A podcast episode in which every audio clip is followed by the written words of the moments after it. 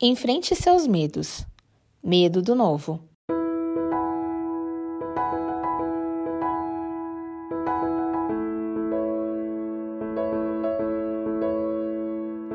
Coragem não é ausência de medo.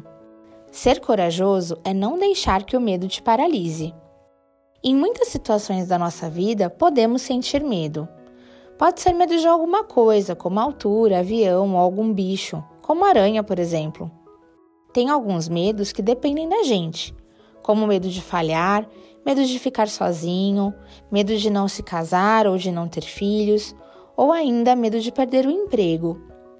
Tem alguns medos de coisas que não estão no nosso controle, como medo de ficar doente, medo de morrer ou de perder alguém que amamos.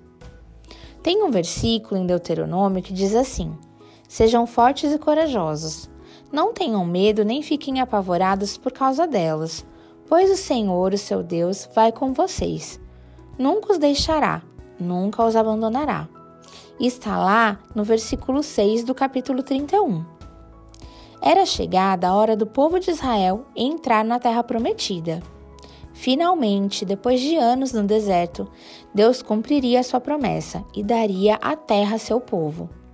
Moisés então encoraja-os para que fossem fortes e corajosos, não temessem e nem se apavorassem diante das novidades. São palavras importantes, mas elas somente não nos trazem confiança. O que de fato pode trazer tranquilidade aos nossos corações diante dos medos que sentimos é a segunda parte do versículo, a promessa. Nós não devemos ter medo e nem nos apavorar, porque Deus vai conosco. Ele nunca nos deixará, nunca nos abandonará. Isso sim traz confiança. A gente se acostuma com algumas situações em nossa vida e sentimos medo do novo.